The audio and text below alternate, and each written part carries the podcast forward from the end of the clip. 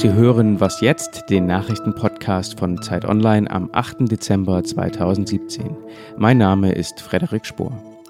Die israelische Armee verstärkt ihre Präsenz im besetzten Westjordanland. Die radikal-islamische Palästinenserorganisation Hamas hatte zu einem neuen Aufstand gegen Israel aufgerufen, weil Trump entschieden hat, Jerusalem als Hauptstadt Israels anzuerkennen. Es wird befürchtet, dass es heute am Tag der Freitagsgebete zu Gewalt kommen kann. Am Samstag trifft sich die Arabische Liga in Kairo zu einer Sondersitzung. Die Wut der Staaten auf Donald Trump ist groß. Wir werden später noch ausführlicher über das Thema sprechen.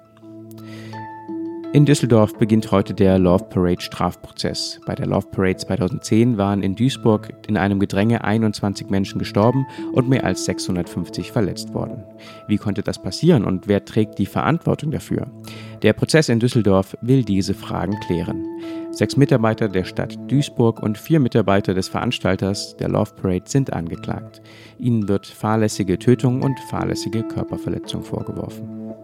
Die SPD hat ja gestern dafür gestimmt, ergebnisoffene Gespräche über eine Regierungsbildung zu führen und jetzt ist auch schon klar, wann das beginnen soll. Die Spitzen von CDU, CSU und SPD wollen kommenden Mittwochabend zusammenkommen, um sich schon einmal abzutasten. Erwartet wird, dass sich die Politiker für einen Fahrplan für weitere Treffen einigen. Am 15. Dezember wird der SPD-Parteivorstand dann entscheiden, ob förmliche Sondierungen Anfang Januar starten sollen. Redaktionsschluss für diesen Podcast war 5 Uhr.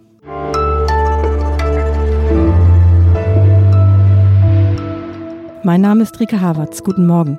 Wie wollen wir betreut werden, wenn wir einmal alt und pflegebedürftig sind? Gut natürlich und kompetent. Aber bereit, diejenigen, die sich um alte Menschen kümmern, gut zu bezahlen, sind wir nicht. Deutschland sucht dringend Fachkräfte für die Pflege, um sie dann schlecht zu bezahlen. Darüber spreche ich später mit Katharina Lobenstein, Redakteurin im Wirtschaftsressort der Zeit. Jetzt spreche ich aber erst einmal mit Steffen Richter, Politikredakteur bei Zeit Online. US-Präsident Donald Trump hat Jerusalem als Hauptstadt Israels anerkannt. Er wird die US-Botschaft von Tel Aviv nach Jerusalem verlegen lassen. Die radikal-islamische Palästinenserorganisation Hamas hat als Reaktion zu einer neuen Intifada zur Befreiung Israels aufgerufen. Trump wiederum verkauft seinen Schritt als Versuch, den Frieden in Nahost zu erleichtern. Hallo Steffen. Hallo Fricke. Warum ist die Entscheidung Trumps, Jerusalem als Hauptstadt Israels anzuerkennen, so heikel? Jerusalem ist eine heilige Stadt für vielleicht drei Weltreligionen, Juden, Muslime und Christen. Und heiliger geht es kaum noch. Und dazu kommt, Jerusalem ist eine geteilte Stadt. Die Israelis machten den jüdischen Westteil 1950 zu ihrer Hauptstadt. Das Parlament, die Knesset, sitzt hier. Israels Politik findet in Jerusalem statt. Im Sechstagekrieg 1967 eroberten die Israelis dann auch den arabischen Ostteil, bebauten ihn später mit jüdischen Siedlungen. Und nun wollen aber eben auch die Palästinenser Jerusalem zu ihrer Hauptstadt machen. Und genau da lag in den vergangenen Jahrzehnten natürlich das Problem. Die internationale Staatengemeinschaft hat deswegen die Annexion Jerusalems nicht anerkannt und auch den Hauptstadtstatus nicht. Alle Botschaften befinden sich bislang in Tel Aviv. Man wollte und will nicht Partei ergreifen bei einer möglichen Friedenslösung. US-Präsident Trump hat mit seiner Ankündigung, die US-Botschaft nach Jerusalem zu verlegen, diesen jahrzehntelangen Konsens nun aufgekündigt. Trump will Jerusalem als Israels Hauptstadt anerkennen. Die Palästinenser brauchen da ja erstmal keinen Gedanken mehr daran zu verschwenden, dass Jerusalem in absehbarer Zeit ihre Hauptstadt werden könnte. Die USA haben im Versuch, den Nahostkonflikt zu lösen, ja immer eine wichtige Rolle gespielt. Wird das nach dieser Entscheidung noch so bleiben können? Nein, definitiv nicht. Bislang haben die USA im Versuch, den Nahostkonflikt zu lösen, immer eine wichtige diplomatische Rolle eingenommen. Und diese hat Trump bei den Palästinensern jetzt verspielt. Daran gibt es nichts zu deuten. Wobei nach den bisherigen Erkenntnissen, die man über den US-Präsidenten Trump hat, hält er sowieso wenig von Diplomatie. Einen lösungsorientierten Ansatz im, im israelisch-palästinensischen Konflikt hat er mit der Jerusalem-Ankündigung dann auch nicht geliefert. Er hat seine Entscheidung für Israel erstmal dem Stärkeren Recht gegeben. Zudem scheint es ja noch so, dass Trump primär innenpolitische Motive hatte, dass er mit seiner Entscheidung Wahlkampfspendern sowie evangelikalen Republikanern gefallen wollte. Und er wollte aber auch gern mal wieder als entscheidungsfreudig in die Öffentlichkeit treten. Die radikal-islamische Palästinenserorganisation Hamas hat Trumps Erklärung eine Kriegserklärung gegen die Palästinenser genannt und sie haben zu einer neuen Intifada aufgerufen. Wie hoch ist aus deiner Sicht das Risiko, dass es zu Gewalt in der Region kommt? Also ehrlich gesagt, ohne mich zu weit aus dem Fenster lehnen zu wollen. Ich glaube, eine ausgewachsene Intifada werden wir nicht erleben. Sie würde zu wenig Unterstützung in anderen arabischen Ländern finden. Für die beiden wichtigsten arabischen Player der Region, das sind Ägypten und Saudi-Arabien, hat der Palästina-Konflikt lange nicht mehr so große Bedeutung wie noch vor 10 oder 20 Jahren.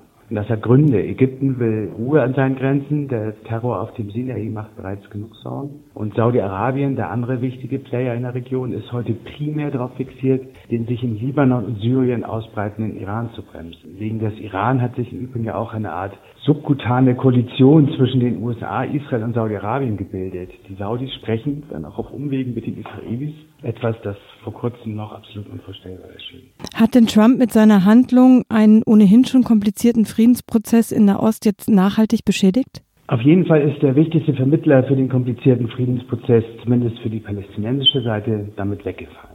Und damit hat Trump auch dem Friedensprozess geschadet. Die USA sind in ihrer Rolle bislang nicht ersetzbar. Was bleibt, ist ein diplomatisches Vakuum und man mag sich nicht recht vorstellen, wer es füllen könnte. Vielleicht Berlin oder der Außenpolitische Dienst der EU. Auf jeden Fall ist durch den Faktor Iran auch für den Nahostfriedensprozess etwas in Bewegung geraten. Ob das nun zum Guten oder zum Schlechten geht, das ist zum jetzigen Moment noch nicht zu sagen. Vielen Dank, lieber Steffen.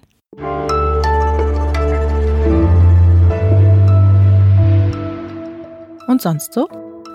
Französischer Rap oder doch lieber die jüdische Beyoncé? Wer zum Wochenende noch auf der Suche nach Musik ist, kann in die Pop-Neuerscheinungen im Kulturressort auf Zeit Online reinhören. Das neue Album des französischen Rappers Buba findet Autor Fabian Wolf ein bisschen zu glatt. Der König, so schreibt er, nickt auf dem Thron doch ab und zu mal weg. Und noch eine erhabene Musikerin ist dabei. Barbara Streisand. Sie ist die Königin des Streisand-Seins. Denn mal ehrlich, wer sonst könnte echtes Können auf großer Bühne mit Pathos verbinden, ohne in Vegas-Kitsch zu ertrinken? Zu hören auf dem Album The Music, The Memories, The Magic.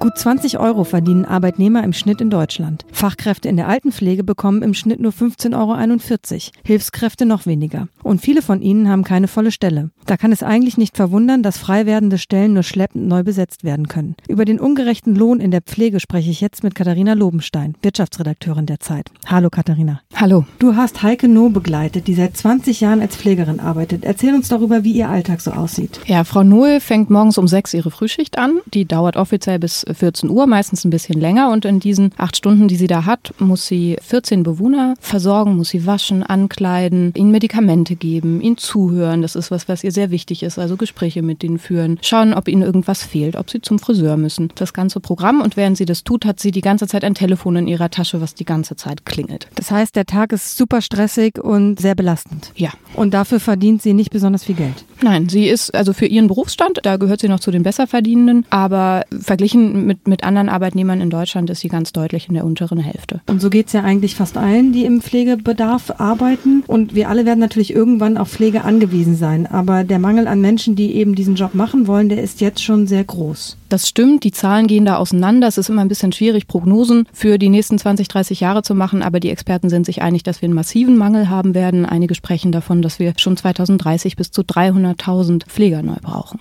Und eigentlich funktioniert doch der Markt, so stellt man sich das immer vor, nach Angebot und Nachfrage. Das heißt, Pfleger müssten also super bezahlt werden und beste Arbeitsbedingungen haben. Aber das ist ja leider nicht so. Warum ist das so? Das hat ganz viele verschiedene Gründe. Also es hat zum Beispiel den Grund, dass die Pflege ja hauptsächlich finanziert wird durch Versicherungsbeiträge und äh, nicht jeder gewillt ist, da einfach mehr zu zahlen. Das sind sehr zähe politische Verhandlungen über diese Beträge und auch über die Pflegesätze. Das hat auch den Grund, dass eine Pflegerin nicht in einer Fabrik arbeitet, wo man einfach die Produktivität steigern kann. Damit zu tun, dass sie nicht studiert hat, deswegen auch jetzt nicht exorbitant viel verlangen kann. Es hat aber noch einen Grund, den ich sehr interessant finde, nämlich wenn man sich mal anschaut, wer Geld in die Pflege steckt. Die braucht ja Geld, es müssen ja Heime gebaut werden. Dann sind das zum Teil sehr große Investoren, die mit Milliardenbeträgen hantieren und die natürlich eine Rendite wollen. Und wenn man sich dann anschaut, wie hoch diese Renditen liegen, da wird also in der Branche von bis zu acht, manchmal sogar zehn Prozent gesprochen, dann versteht man ganz gut, woher dieser Lohndruck kommt. Also die kann man natürlich nur erhöhen, indem man versucht, die Ausgaben möglichst zu drücken, weil man an Einnahmen nicht besonders viel mehr reinbekommt in dieser Branche und darunter leiden dann Leute wie Frau Noe. Gibt es denn überhaupt aus deiner Sicht eine Chance, dieses System irgendwie zu durchbrechen?